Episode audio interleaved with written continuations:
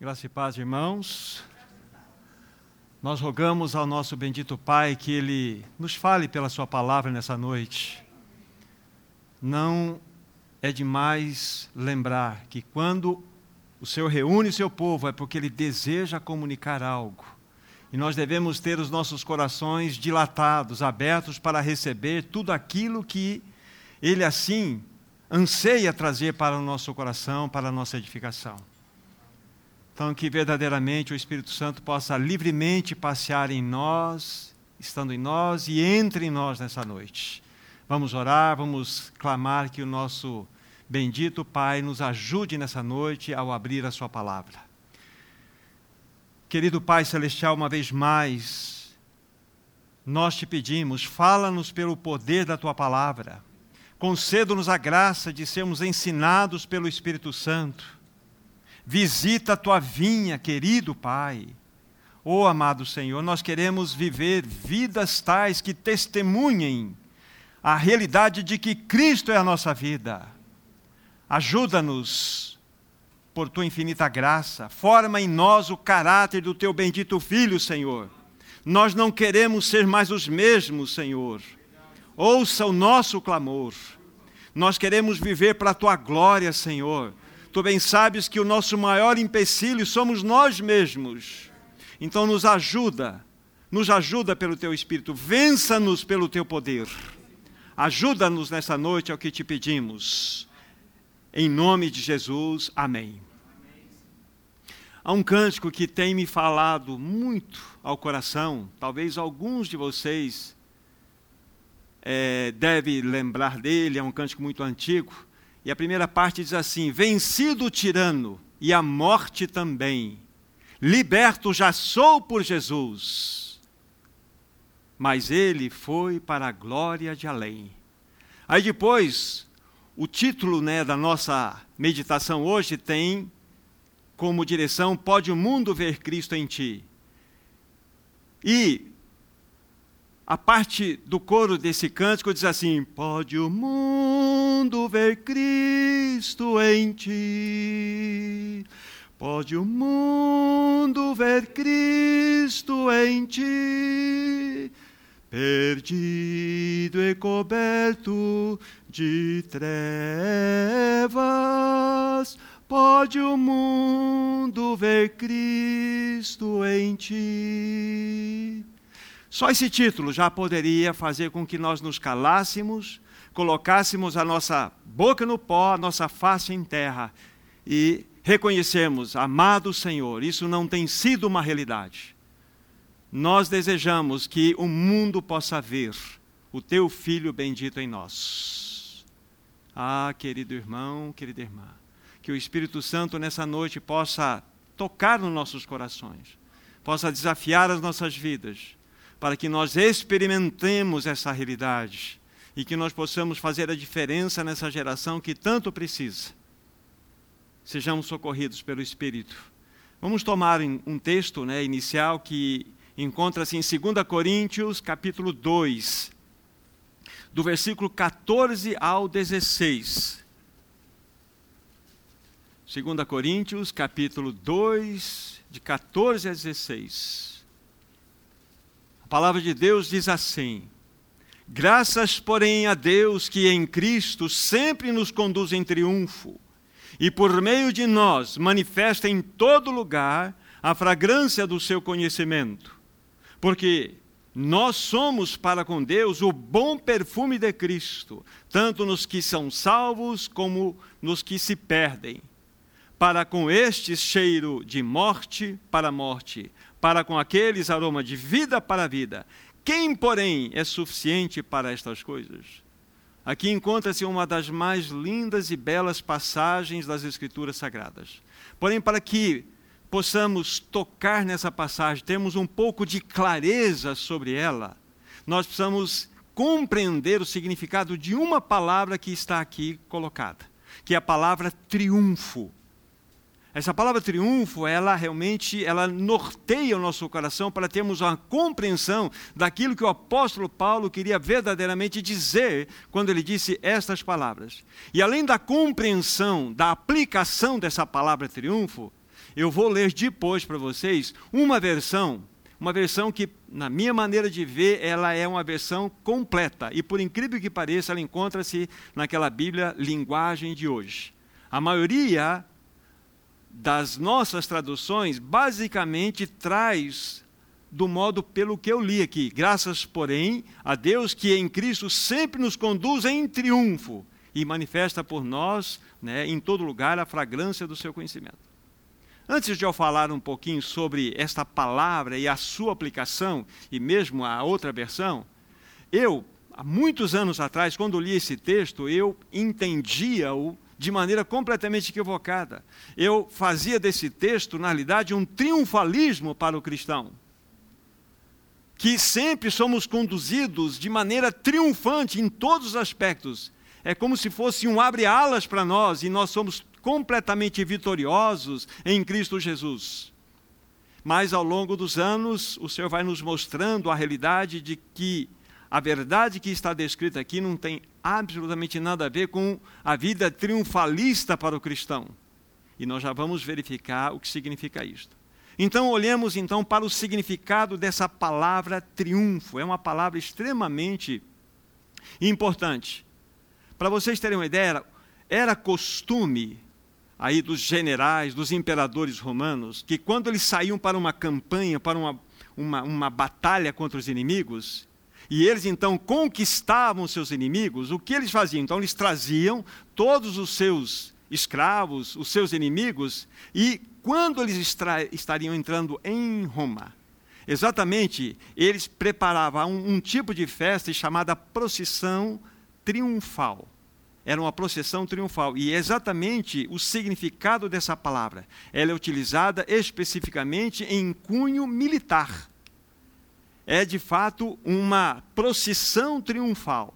Então, quando aquele exército vitorioso entrava por, pela a cidade de Roma, então o que acontecia? Vinham os vitoriosos e os cativos juntamente com os conquistadores. E eles iam em direção até o Capitólio Romano, que era o lugar mais principal de toda aquela cidade. Mais do que isso, em volta da rua por onde passaria toda essa procissão, havia pessoas nas laterais sempre jogando rosas e queimando todo tipo de incenso aromático. Então, basicamente, não só aquelas ruas por onde passava essa procissão ficava completamente tomada pelo perfume e pelo cheiro das flores, mas como todas aquelas ruas e todos os bairros de Roma, porque era uma realidade triunfante.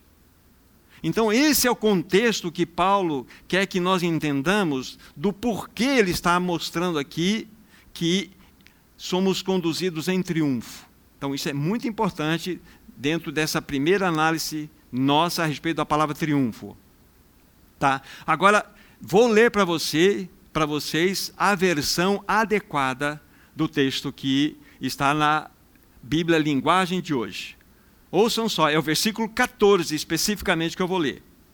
Mas dou graças a Deus, porque unidos com Cristo, somos sempre conduzidos por meio de Deus como prisioneiros no desfile da vitória de Cristo.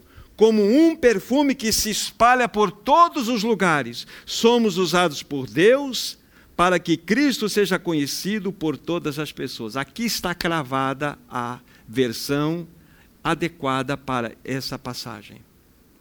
Para vocês terem uma ideia, então, como nós poderíamos traduzir nessa primeira parte, que Deus sempre nos conduz como cativos no triunfo de Cristo. Opa! Então isso começa a mudar completamente a nossa compreensão daquilo que o apóstolo Paulo queria dizer nesta passagem. Paulo, ele se considera aqui, amados irmãos, como um escravo sendo triunfantemente levado pelo exército de Cristo. Paulo se considera aqui um prisioneiro, aquele que está sendo conduzido para para exatamente chegar na presença de Deus Pai através do general chamado Cristo Jesus. Então, Paulo aqui ele se coloca como um cativo, Paulo se coloca aqui como um prisioneiro. Nesse texto, então, Paulo se considera um prisioneiro, sendo de maneira triunfante levado pelo exército conquistador de Cristo, até a presença de Deus Pai, que é o Capitólio Celestial, como podemos dizer. Paulo se vê como um capturado por Cristo. Paulo se vê como alguém que não se pertencia a mais. Ele era completamente considerado, ele considerava-se completamente escravo daquele que o conquistou. Isso faz com que a gente pense no real significado desse texto extremamente perfeito para nós aqui. E quando nós temos essa clareza no nosso coração, aqui encontra-se, na minha maneira de ver, uma descrição clara da essência não só da vida de Cristo, mas do testemunho cristão. Paulo, então, dentro desse cortejo, ele é colocado como um escravo conquistado por Cristo. Isso muda completamente a nossa compreensão da palavra que nós comumente lemos aqui através da compreensão normal desse texto. Enquanto os generais celebravam as suas grandes conquistas, aí através daquele desfile triunfal lá nas ruas de Roma, Paulo, ao escrever esse texto, se rejubilava como um conquistado, ele se rejubilava como um derrotado e prisioneiro de Cristo. Esta é a grande realidade do texto. Ele foi conquistado não pela espada, mas pelo amor. Ele foi verdadeiramente conquistado pelo amor de Cristo Jesus. Ele agora é um escravo de Cristo voluntário. Amorosamente ele deve, deseja servir ao seu Senhor.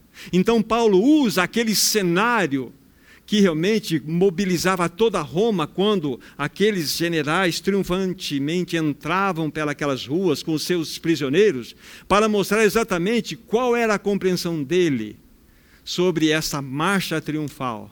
Assim, eu sou aquele que foi conquistado, eu sou aquele que foi derrotado, eu sou aquele que foi, de fato, aprisionado por amor a Cristo Jesus. Aqui é algo que nós precisamos pensar juntos. Esta é uma palavra extremamente especial para o nosso coração. O mundo, na realidade, via Cristo em Paulo. Poderia dizer, Roma, dentro do seu testemunho, quando ele esteve nesta cidade, então via Cristo nele. Agora eu pergunto para o meu coração, pergunto para você: pode o mundo ver Cristo em mim? Pode o mundo ver Cristo em você? Será que nós temos exalado um bom perfume, como Paulo disse aqui?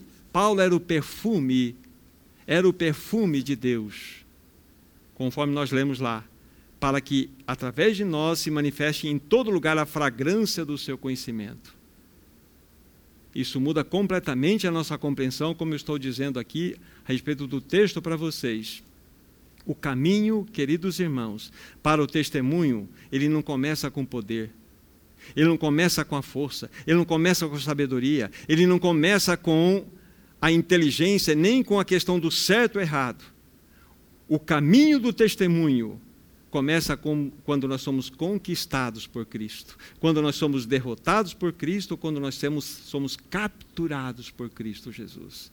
Aqui nós temos absoluta certeza que começa o testemunho. É aqui que o mundo começará a ver que em nós há algo diferente. Esse algo é com A maiúscula, é a pessoa bendita de Cristo Jesus. Amados irmãos, assim como Paulo foi conquistado, ele foi derrotado e capturado por Cristo. E isso porque ele desejou no seu coração. Lembre-se que essa conquista, essa derrota, esse, capturar, não veio pela espada, veio porque Paulo desejou. Paulo ansiou isto no seu coração. Assim como Paulo, todos nós precisamos dessa mesma experiência. Nós precisamos, nós devemos desejar esta conquista. Senhor, conquista-nos. Senhor, derrota-nos. Senhor, captura-nos. Ele precisa ganhar as profundezas do nosso ser, amados irmãos.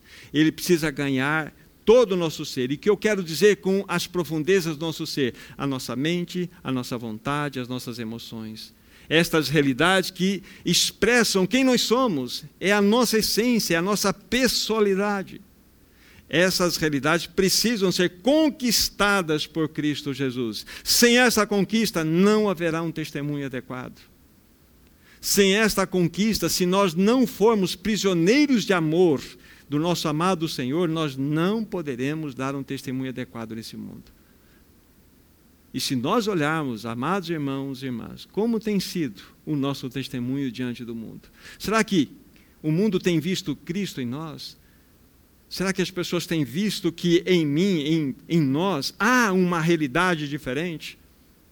Essa é a pergunta que nós devemos levantar e responder para o nosso coração.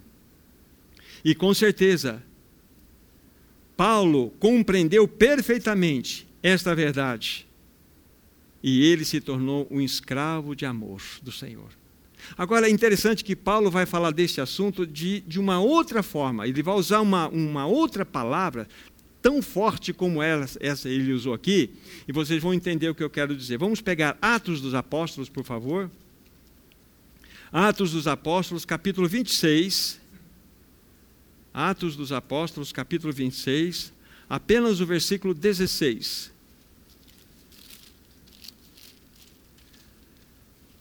Dentro desse discurso maior, né, que envolve todo o capítulo 26, Paulo está reportando novamente a experiência que aconteceu com ele lá em Atos capítulo 9, quando ele teve aquele encontro com o Senhor, aquela luz fulgurante, perto do meio-dia, que o lançou por terra, ele teve aquela experiência profunda com o Senhor. Então, ele está novamente repetindo esta experiência diante do rei Agripa. Aí chega no versículo 26, é, é, capítulo 26, verso 16, é o próprio Senhor que está dizendo a ele. Vamos ler o versículo 15 e 16. Então perguntei: Quem és tu, Senhor? Lembra-se dessa pergunta? Quem és tu? Ao que o Senhor respondeu: Eu sou Jesus, a quem tu persegues. Aí o versículo 16, que é o nosso ponto aqui. Mas levanta-te e firma-te sobre os teus pés, porque por isso mesmo te apareci, para te constituir ministro e testemunha, tanto das coisas em que me viste, como daquelas pelas quais te aparecerei ainda. É um texto maravilhoso. E aqui, novamente, a gente tem que tirar uma palavra para compreender a força do texto, como aquela palavra triunfo, quando analisada e cunhada sempre para os efeitos militares, já vimos qual foi a, a ideia maior de Paulo ao usar aquela palavra. Aqui, da mesma forma, nós precisamos sacar uma palavra, e a palavra aqui é ministro. Se nós olharmos essa palavra ministro, nós vamos entender alguém que tem um peso, uma responsabilidade de anunciar a palavra, daquele que tem o encargo de anunciar as realidades das, das Escrituras Sagradas. Mas se você for olhar lá no original, depois você vai pesquisar, essa palavra ministro que aparece ali é ruperete. E essa palavra ela tem uma, um, um significado muito interessante. Quando você olhar lá, você, Sabe o significado dessa palavra? É remador inferior ou remador de segunda categoria. Mas por que, que o Espírito Santo escolheu esta palavra? Ele, Paulo está dizendo, olha, o Senhor dizendo para ele, perdão, o Senhor dizendo para Paulo, você será o meu ministro, você será o meu você será o meu remador inferior, você será o meu remador de segunda categoria, de baixa categoria. É isso. Agora nós precisamos entender o contexto disso aqui.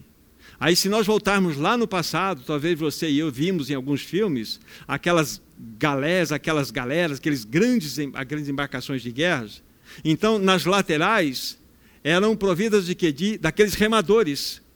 E todos eles eram escravos, condenados e prisioneiros.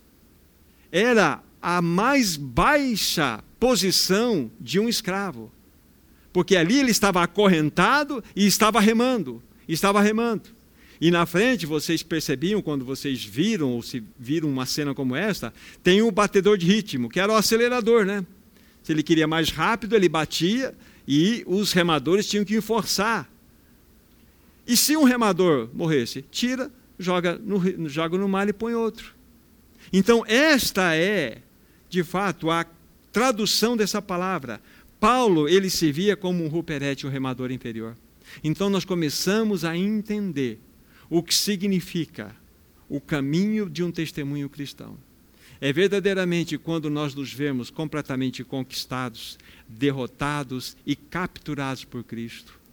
Então, dentro daquela maravilhosa, naquela procissão maravilhosa triunfal, Paulo está se vendo como um prisioneiro, como um capturado, um derrotado por Cristo, sendo levado ao Capitólio Celestial, que é a presença de Deus Pai, pelo grande general Cristo Jesus. Esta é a verdade. Então, e Paulo, ele via assim que todas as pessoas podiam perceber o perfume que havia, o perfume do seu conhecimento. Então, para que nós possamos entender o que significa dar um testemunho adequado nesse tempo do fim, nós devemos entender o que Paulo tem a nos dizer. E ele mostra-nos aqui que, como ministro, ele não passava de um remador inferior, de um ruperete. E essa palavra, vamos pegar mais uma citação, aparece novamente no capítulo 4 de 1 Coríntios, capítulo 4 de 1 Coríntios, no versículo 1. Novamente aqui tem a palavra ministros, ela está no plural, e vejam como que Paulo amplia o seu pensamento. Não somente ele, mas todos aqueles que estão à sua volta devem ter o mesmo coração. 1 Coríntios 4, versículo 1. Assim, pois, importa que os homens nos considerem como ministros de Cristo e despenseiros dos mistérios de Deus. Aqui está. A palavra ministros é ruperetes, novamente. Remadores de baixa categoria, remadores inferiores. E aqui está. Então, isso começa a nos mostrar qual que é o caminho de um genuíno testemunho cristão. Daqui a pouco vai ficar mais claro tudo isso que nós estamos dizendo. Qual que era a filosofia da vida do apóstolo Paulo? Não precisamos ir lá. Vocês se lembram que está escrito em Filipenses 1, 21? Porque para mim o viver é Cristo e o morrer é lucro. A primeira parte nós enchemos o peito para dizer: o viver é Cristo e o morrer é lucro. Aí a gente vai perceber o quão agarrados nós somos a nós mesmos o quão ainda nós temos vínculos com o nosso próprio ego não trabalhado. Para vocês terem uma ideia qual que era o pensamento do apóstolo Paulo, peguem esse texto, Efésios 3, versículo 1. Como ele se considerava então, lembre-se, ele estava, quando ele escreve essa carta, prisioneiro em Roma, dentro da sua primeira prisão, e quando ele escreve essa carta aos irmãos em Éfeso, veja como ele se considerava diante dos irmãos e diante de todos. Efésios 3, versículo 1. Por esta causa, eu, Paulo, sou prisioneiro de Cristo Jesus por amor de vós, gentios. Ele se auto coloca, ele se autopromove, se auto-mostra aqui como prisioneiro de Cristo Jesus. Aí está. Irmãos, é isso que deve acontecer com o meu, com o seu coração. Temos essa clareza de que nós não nos pertencemos mais. Somos daquele que nos conquistou, nos derrotou e nos capturou. Agora, por favor, não foi com espada, foi por amor. Ele mostrou o seu amor por nós naquela cruz. Então nós temos que ter isso no coração. Paulo fala assim: Eu sou prisioneiro de Cristo Jesus, ainda que ele estava aprisionado dentro da lei romana. Não era uma prisão fechada, ainda era uma prisão aberta. Ele tinha o direito de morar na sua própria casa, como nós vimos em, em outros estudos, em Atos. Porém, ele se considerava prisioneiro de Cristo Jesus. Novamente, capítulo 4, versículo 1. Fácil de vocês virarem os olhos aqui. Capítulo 4, versículo 1, Efésios. Rogo-vos, pois eu, o prisioneiro no Senhor, que andeis de modo digno da vocação a que fostes chamados. Novamente, Paulo se coloca: Eu sou um prisioneiro do Senhor. Irmãos, aqui está o grande segredo. Aqui está, de fato, algo maravilhoso para o nosso coração. Para nós entendermos que o mundo só irá ver Cristo em nós quando estas realidades forem experienciadas por nós. Irmãos, nós não nos pertencemos mais, somos daquele que por nós morreu e ressuscitou. Somos agora aqueles que têm a promoção mais elevada, o posto mais elevado que Deus deu para você e para mim, que o seu teu Senhor amado deu para você e mim, é um ruperete, é um remador inferior. Essa é a posição elevada dos cristãos, para que nós possamos verdadeiramente testemunhar. Amados irmãos, pode o mundo ver Cristo em nós? Amado irmão, amada irmã, pode Cristo ver ou pode, é, pode o mundo ver Cristo através da sua vida, do seu testemunho? O mundo não precisa de gigantes espirituais, como dizia certo irmão no passado. O que o, irmão, o, que o, o, o que o mundo precisa ver agora é de pequenos cativos, daqueles que foram conquistados, daqueles que foram derrotados, daqueles que foram capturados pelo Senhor. É isso. É isso. Você tem sido conquistado por Cristo, meu irmão, minha irmã. Você tem sido derrotado por Ele. Você tem sido capturado por Ele. Sejamos honestos com nós mesmos. Nós não temos sido ganhos adequadamente pelo nosso amado Senhor, pois nós não estamos exalando o bom perfume daquele que deu a sua vida por nós. Nós vivemos dentro de um cristianismo que tem, de certa forma, uma zona de conforto. Para aqueles irmãos que ouviram, estiveram conosco na semana passada, eu levantei a seguinte pergunta, né? isso foi na semana passada. Quando você é quebrado, meu irmão, quando você é quebrada, minha irmã, o que sai de dentro de você? Você se lembra que eu fiz essa pergunta? O que sai de dentro de você? O que se pode ver em você quando você é quebrado? Seja lá por quem for, seu esposo, sua esposa, seu irmão, seu filho. O que dá para ver em você. Será que quando você é quebrado, sai um perfume que não lhe pertence? Quando você é quebrado, aparece um tesouro que na realidade está dentro de você? Essa é uma pergunta que nós precisamos responder. Isso está diretamente relacionado com o que nós estamos falando. Verdadeiramente nós precisamos, amados irmãos, ser tratados pelo Senhor que Ele não desista de nós. Agora, consideremos a experiência linda que nós temos nas Escrituras Sagradas, é do apóstolo João. Aqueles irmãos e irmãs que eh, nós temos estudado aí ao longo da semana o Evangelho de João, vão se lembrar desse exemplo. Marcos capítulo 3, Marcos capítulo 3, mostra-nos uma experiência linda de João. João é, é Marcos capítulo 3, versículos 13 a 17. Aqui fala-nos a respeito do chamado, das, da escolha dos doze apóstolos pelo Senhor Jesus. E aqui há um detalhe que eu quero chamar a atenção de vocês. Versículo 13 em diante. Depois subiu ao monte e chamou os que ele mesmo quis, e vieram para junto dele. Então designou doze para estarem com ele e para os enviar a pregar e a exercer autoridade de expelir demônios. E eis os doze que designou: Simão, aqui acrescentou o nome de Pedro. Agora atenção no versículo 17, que é o nosso ponto. Tiago, filho de Zebedeu, e João, seu irmão, aos quais deu o nome de Bonerges, que quer dizer filhos do trovão. Vocês já tiveram a curiosidade de, lá na, na sua busca do grego, que significa Bonerges? A, a palavra está aqui, filhos de trovão. Mas se você for olhar lá direitinho, você vai, lá, vai, lá, vai olhar e, e enxergar o seguinte: zelo ardente e destrutivo, comparado a uma tempestade de trovões. Ah. Zelo ardente e destrutivo, comparado a uma tempestade de trovões. Querem ver, querem ver esses amados irmãos em ação? É, Lucas capítulo 9. Lucas capítulo 9 Lucas, do versículo 51 a 56. Aqui encontram-se esses amados irmãos acompanhando Jesus. Então, vamos lá. Lucas 9, 51 a 56.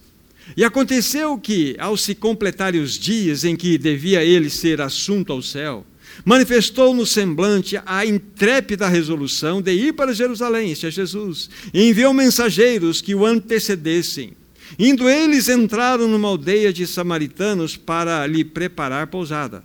Mas não receberam, porque o aspecto dele era de quem decisivamente ia para Jerusalém. Vendo isto, os discípulos Tiago e João perguntaram: Senhor, queres que mandemos descer fogo do céu para os consumir? Jesus, porém, voltando-se, os repreendeu e disse: Vós não sabeis de que espírito sois, pois o Filho do Homem não veio para destruir as almas dos homens, mas para salvá-las, e, segui e seguiram para outra aldeia. Olha que cena impressionante. Aos Boanerges, eles têm uma solução muito fácil. Eles sempre andavam com a caixa de fósforo no bolso.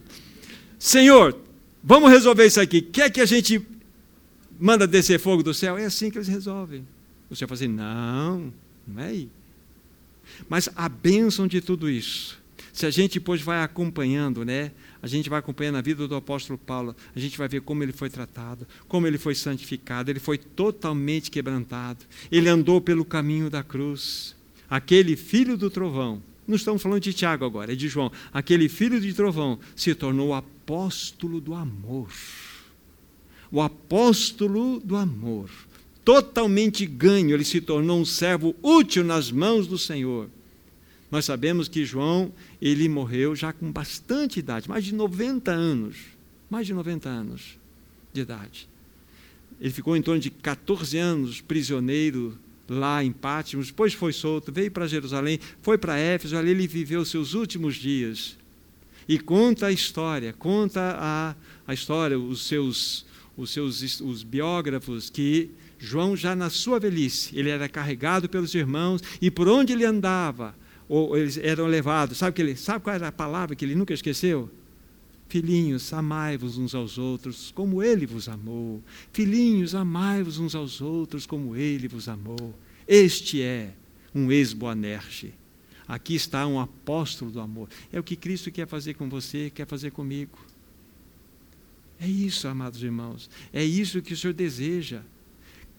O mundo, a igreja via ouviam claramente Cristo através de João. Claramente, Cristo era visto através daquele testemunho. Ele, João, foi tratado pelo Senhor. Assim como todos nós estamos na mesma escola, não tem ninguém aqui que não está na mesma escola. Todos nós estamos sendo tratados pelo Senhor. Cada um nas suas diferentes áreas. O problema é que nós não podemos resistir a esse tratamento. O Senhor não quer Boanerges, o Senhor quer apóstolo do amor. O Senhor quer tratar com todos nós, o Senhor quer realmente é, fazer uma obra perfeita no nosso coração, para que de fato o mundo possa ver Cristo em nós, queridos irmãos. Aí eu pergunto: será que a minha esposa ela consegue ver Cristo em mim? Será que eu vejo Cristo nela? Será que os meus filhos veem Cristo em mim? Será que eu vejo Cristo nos meus filhos? Será que vocês veem Cristo em mim numa medida? Eu vejo Cristo em vocês? Essa é uma pergunta extremamente importante para cada um de nós meditar. Que as pessoas, os irmãos, as pessoas próximas, as distantes, possam ver Cristo em nós. Mas nós não podemos nos opor ao tratamento do Senhor. Nós não podemos nos levantar contra o tratamento dele. Realmente, irmãos, se realmente desejamos exalar o bom perfume do nosso amado Senhor, nós precisamos ser quebrantados. Quebrantados. Sem o quebrantamento da nossa alma, que significa isso? Sem que a nossa mente, sem que a nossa vontade, as nossas emoções sejam tratadas pelo Senhor, é impossível nós darmos um testemunho celestial nesse tempo do fim. O mundo não verá Cristo em nós. Lembre-se do primeiro ponto que nós falamos de 2 Coríntios 2,14. Lembram-se da palavra triunfo, usada especificamente para aplicação militar. Ali é para que nós sejamos visto, vistos como os conquistados por Cristo, os derrotados por Cristo, os capturados por Cristo por causa do seu amor, em direção ao Capitólio Celestial na presença do Pai. Nós estamos sendo dirigidos. Então, Meu irmão Murilo, você foi conquistado, derrotado e capturado por Cristo. E há um perfume que precisa exalar de você que não é o seu, porque você já não se pertence mais, e assim vale para todos nós. Você é um ruperete, um remador inferior, de baixa categoria, mas você é um ministro do Senhor. É por isso que o capacita você ser ministro, porque você é um remador inferior. É assim que nós vamos testemunhar. É assim que as pessoas não irão ver em nós que nós temos inteligência sabedoria, fazemos isso. Não, não. Verão que nós somos cativos. Nós fomos conquistados por Cristo. Nós somos pequenos cativos e não gigantes espirituais. É o que o mundo precisa nesse tempo do fim. É de pequenos cativos invadindo todos os espaços, para que as pessoas vejam que ali está sendo exalado um perfume de alguém que foi conquistado por amor. Agora, infelizmente, muitos de nós vivemos um cristianismo, eu vou usar um, um termo aqui, almático. O que significa isso? Nós, de certa forma, temos um conhecimento da verdade bíblica, mas não existe uma expressão de vida desse conhecimento. Nós temos, de certa forma, uma informação adequada das verdades das Escrituras, mas não se revelam em prática toda essa quantidade de informações que eu tenho na minha mente. Meu irmão, a tua esposa quer ver Cristo em você e não teu conhecimento bíblico. Minha irmã, o teu marido quer tocar Cristo em você, não teu ensinamento teológico. O caminho do testemunho da igreja é o quebrantamento. Mas na maioria das vezes, quando o Senhor nos toca, Ele coloca a sua mão em nós, o que, que acontece? Nós nos sentimos tão infelizes, nos sentimos constrangidos, às vezes nos defendemos, não é verdade? É assim comigo. Irmãos, para que o perfume de Cristo possa sair, é preciso que o vaso seja quebrado. O vaso, que eu sempre, sempre insisto, Wagner, é a tua vida natural. Essa vida natural não pode produzir nada para o Senhor. O lugar dela é a cruz. A tua vontade, a tua mente, as tuas emoções precisam ser quebradas. Como falei na semana passada, repito para vocês: o Senhor não quer roubar a sua pessoalidade, aquela beleza que foi dada por Ele na sua criação, mas o pecado roubou. O pecado já foi julgado na cruz, agora o tratamento da cruz é para que toda aquela, aquela, aquelas emoções desequilibradas, aqueles pensamentos que não têm sentido nenhum, aquela vontade endurecida seja retirada de você. E você seja uma bênção para a Silvani, seja uma bênção para todos aqueles que estão à sua volta. Isso é para todos nós. Então o Senhor quer tratar conosco. Com essa vida natural, não dá para nós testemunhar nesse mundo. Não é uma informação teológica na cabeça, é uma vida quebrantada, é uma vida de cativeiro, uma vida de prisioneiro. É uma vida como a filosofia de Paulo: para mim o viver é Cristo e o morrer é lucro. Isso que deve nortear a nossa experiência. O mundo só verá Cristo em nós se nós formos quebrados, se nós formos completamente tratados pelo Senhor. Irmão, irmã, não recuse o tratamento do Senhor. Ele usa as mais diferentes ferramentas, as mais diferentes ferramentas, para que você e eu também sejamos tratados. Porque o que o Senhor quer em nós é um espírito quebrantado, um espírito que possa ser tratado por Ele. Agora, deixe-me citar um outro exemplo clássico que envolve Paulo, mas com outro companheiro chamado Silas. Esse é um exemplo clássico da palavra. Atos dos Apóstolos, capítulo 16. Atos dos Apóstolos, capítulo 16.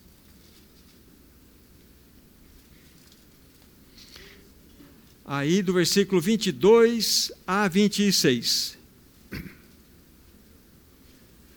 Paulo está na cidade de Filipos Paulo e Silas, eles fazem um bem, né? eles curam, não expulsam o demônio de uma jovem adivinhadora, dá liberdade a ela, isso provocou realmente um grande alvoroço que culminou na prisão de Paulo e Silas. Aí, a partir do versículo 22. Levantou-se a multidão unida contra eles, e os pretores, rasgando-lhes as vestes, mandaram açoitá-los com varas. E depois de lhes darem muitos açoites, os lançaram no cárcere, ordenando ao carcereiro que os guardasse com toda a segurança. Este, recebendo tal ordem, levou-o para o cárcere interior e lhes prendeu os pés no tronco. Por volta da meia-noite, Paulo e Silas oravam e cantavam louvores a Deus, e os demais companheiros de prisão escutavam. De repente sobreveio tamanho terremoto que sacudiu os alicerces da prisão, e abriram-se todas as portas, e soltaram-se as cadeias de todos. Aqui está. Olha que testemunho lindo de Paulo e Silas um testemunho de irmãos que não viviam mais para si mesmos, um testemunho de irmãos que verdadeiramente eram ruperetes, eram remadores inferiores, porém nas mãos do Senhor eram poderosos anunciadores do Evangelho. Esses irmãos não questionaram em nenhum momento a soberania de Deus em todo esse processo. Como que o grande apóstolo Paulo, com seu companheiro, Silas poderiam sofrer tamanha humilhação? Por que, que Deus não interviu?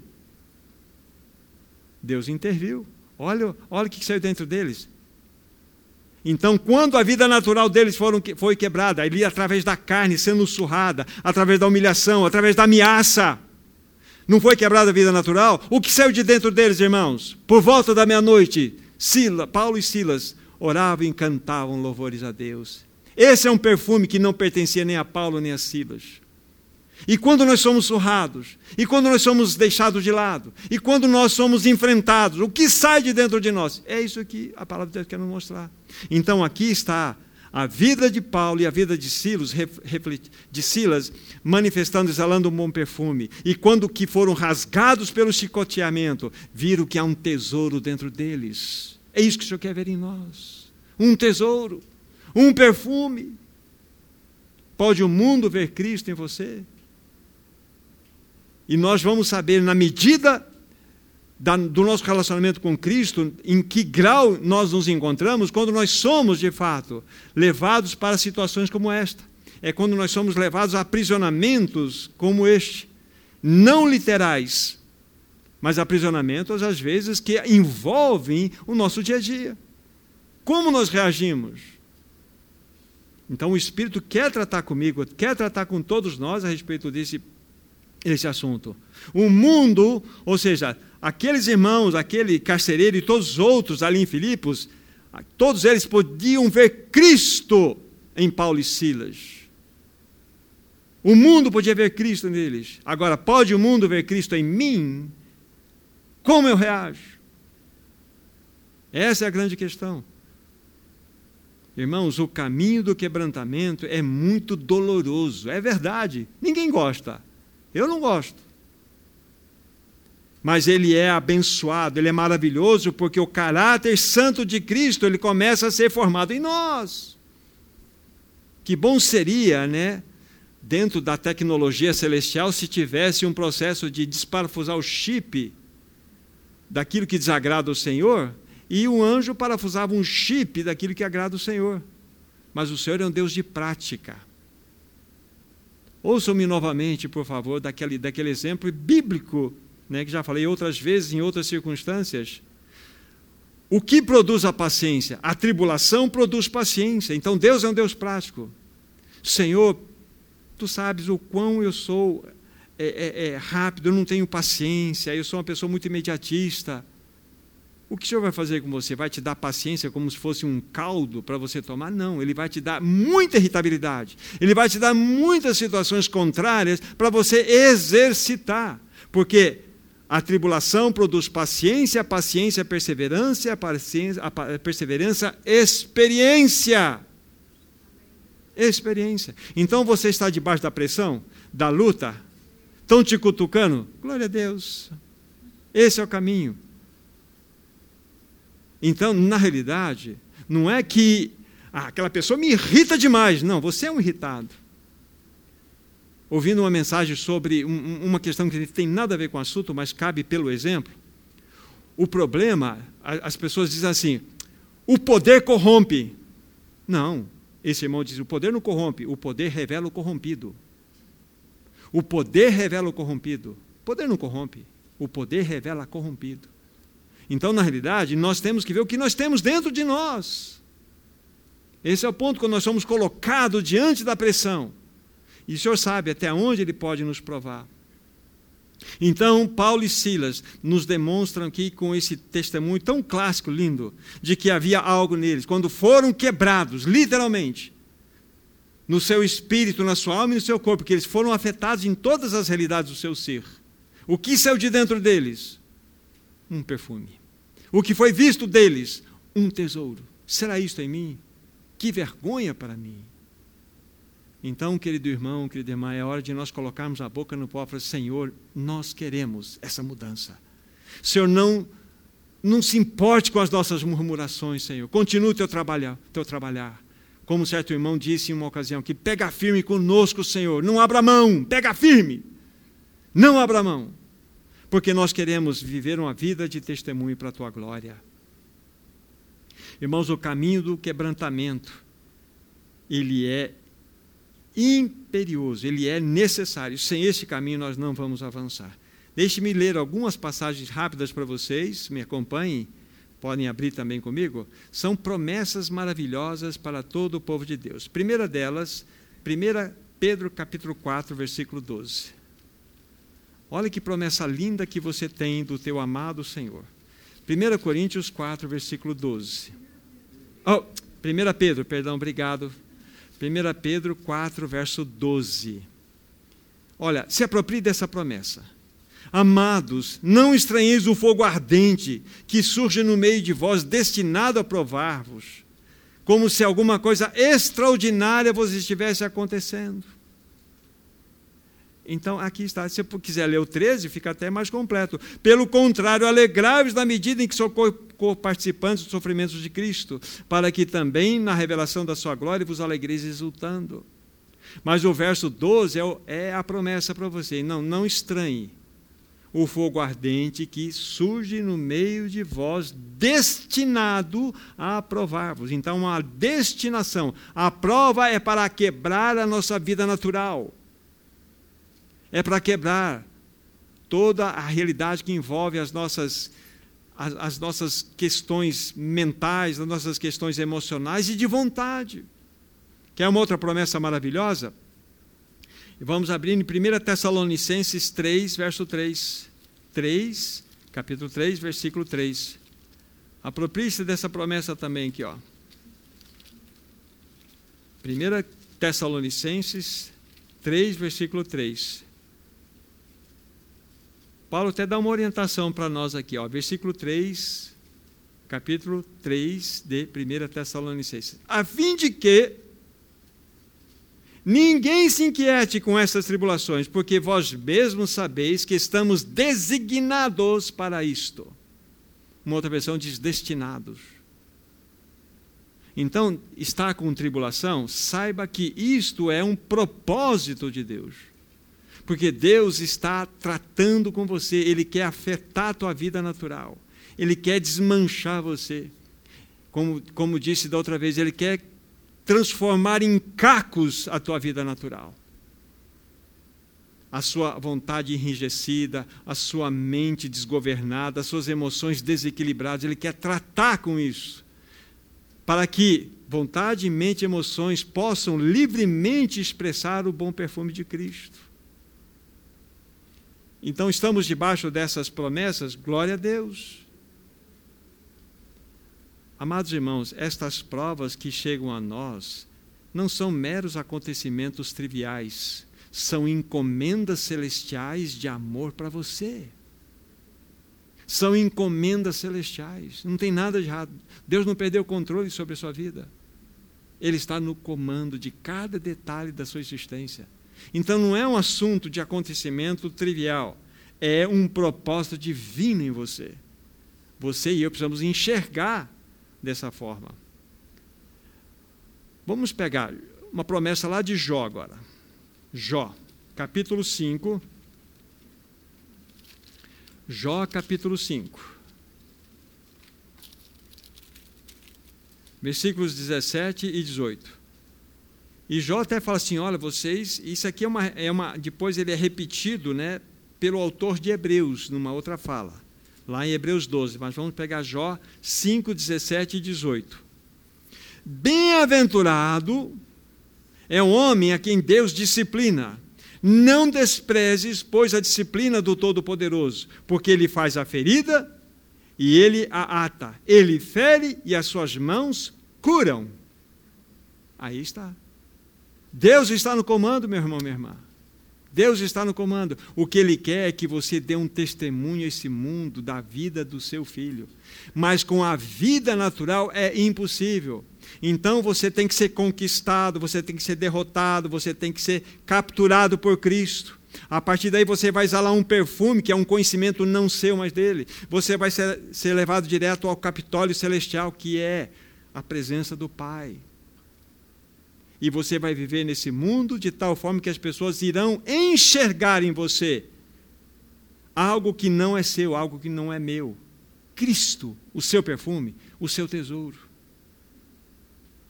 Não é maravilhoso isto? Então há essas promessas aqui. Há outras de vocês vão buscar depois. Se, sem experimentarmos diariamente a ação da autonegação e de tomarmos a nossa cruz pessoal, não haverá testemunho autêntico de que Cristo verdadeiramente habita em nós. Vocês se lembram de Lucas 9, versículo 23, é o que eu estou reproduzindo aqui para vocês. Lá Jesus diz assim: Se alguém quer ser meu discípulo, a si mesmo se negue, tome a sua cruz dia a dia e venha após mim. É, a sua cruz. Duas coisas que falam do quebrantamento diretamente aqui. É você negar a si mesmo e tomar a sua cruz. Tomar a sua cruz, dia a dia. E isso vai fazer com que o quebrantamento seja uma realidade na sua experiência. É exatamente a reprodução do texto de Lucas 9, 23. Nós precisamos, amados irmãos, com esta palavra, dizer o seguinte: que, Senhor, faça-nos que sejamos livres de nós mesmos. Como que posso ser livre de mim mesmo? Negando a mim mesmo, tomando a minha cruz, dia a dia, ir após o Senhor. Isso que o Senhor deseja para todos nós. É assim que o mundo verá Cristo em ti, Cristo em mim, Cristo em nós. Você imagina só, em todo o povo de Deus, se de fato nós nos tornarmos, pela graça dele, pequenos cativos, completamente quebrantados, vidas naturais sendo colocadas na cruz, o que, que nós, nós vamos, no bom sentido, fazer um estrago nessa cidade? Não foi isso que John Wesley disse? Vocês se lembram quando eu repeti aquilo? Dê-me sem homens, que nada temam senão a Deus, que nada odeiem senão o pecado, e eu incendiarei esse mundo. Esse é o ponto. Nós precisamos, amados irmãos, se nós queremos ser diferença nesse tempo do fim, sermos tratados de modo profundo em nossa alma. Eu, primeiramente eu, nós somos muito fortes. Nós precisamos ser quebrantados para que algo que não nos pertence possa vazar de nós, que é a vida de Cristo, que é a vida do nosso amado Senhor. E só pelo quebrantamento é o negar a nós mesmos, tomar a cruz, é que poderemos dar um testemunho de Cristo nesse mundo caído. É muito importante. O quebrantamento precisa ser desejado. Vocês sabiam que a cruz, a cruz, a cruz não é compulsória. O que é compulsório é algo obrigatório. O imposto é compulsório. Mas a cruz é algo que eu preciso desejar. Se alguém quiser ser meu discípulo, assim mesmo se negue, tome a sua cruz, se alguém quiser. Você foi regenerado, você foi justificado, você foi verdadeiramente é, é, é, novo nascido em Cristo. Aí o Senhor fala assim: tudo bem, você tem a eternidade, agora só que você precisa ser tratado. Você quer ser realmente meu seguidor? Tem uma cláusula aqui: assim mesmo se negue, tome sua cruz e venha após mim.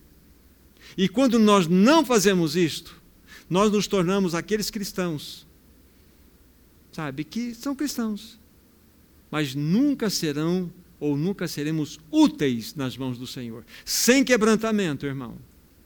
Podemos ser a pessoa mais competente, mais inteligente, mais hábil nas Escrituras Sagradas, mas nós não iremos produzir fruto algum. Cristo não será visto em mim, Cristo não será visto em você. O que o Senhor deseja é ter um povo quebrantado nesse tempo do fim. Senhor, quebranta no Senhor. Quebranta no Senhor. Quebra minha vontade, quebra minha, meus pensamentos, quebra as minhas emoções para que a tua vontade, tuas, tuas, teus pensamentos e emoções se manifestem através da minha vida. É aí que é a formação do caráter de Cristo.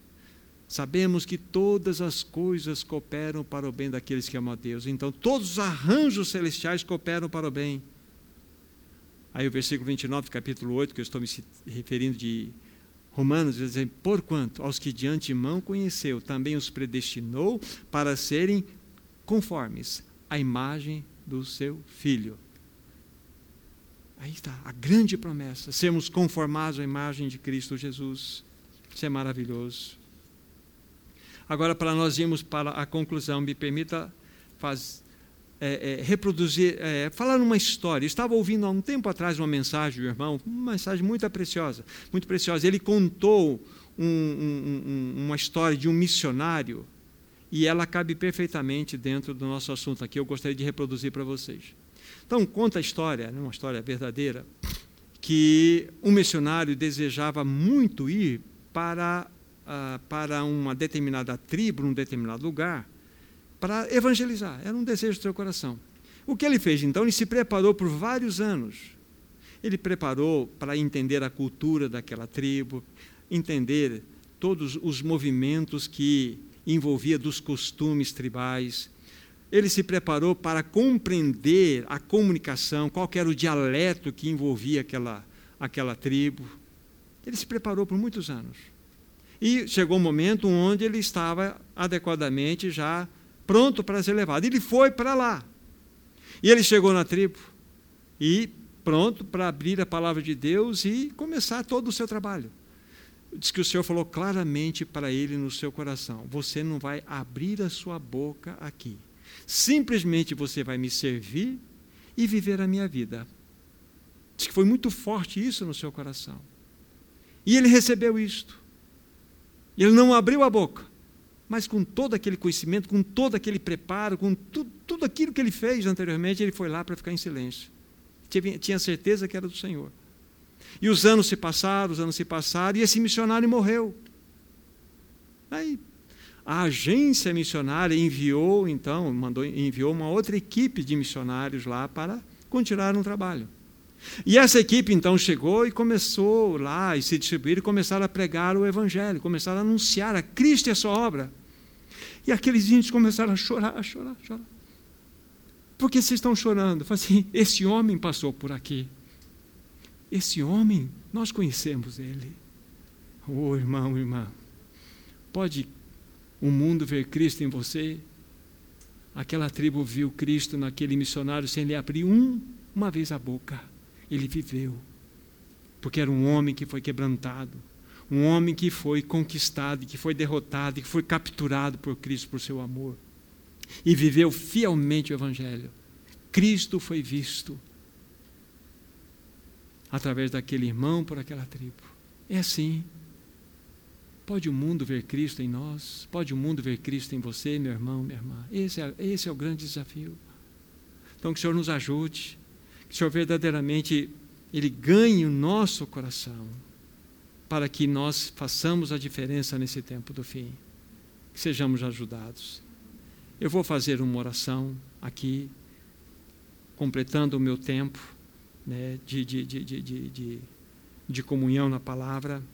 E depois eu vou dar a liberdade àqueles irmãos que assim o desejarem, se expressar, para concluirmos esse tempo. Pois eu peço para o Ricardo fazer o encerramento, por favor. Nosso maravilhoso Senhor, nós te damos muitas graças. Perdoa-nos, amado Senhor, pois nós não temos testemunhado adequadamente. Temos rejeitado os teus arranjos, para sermos quebrantados. Por favor, querido Senhor, não desista de nós. Continue a sua obra. Quebra o nosso ego tão duro, Senhor. Esmaga o nosso eu. Ah, Senhor. Quebra nossa vida natural para que o grande e maravilhoso tesouro possa ser visto.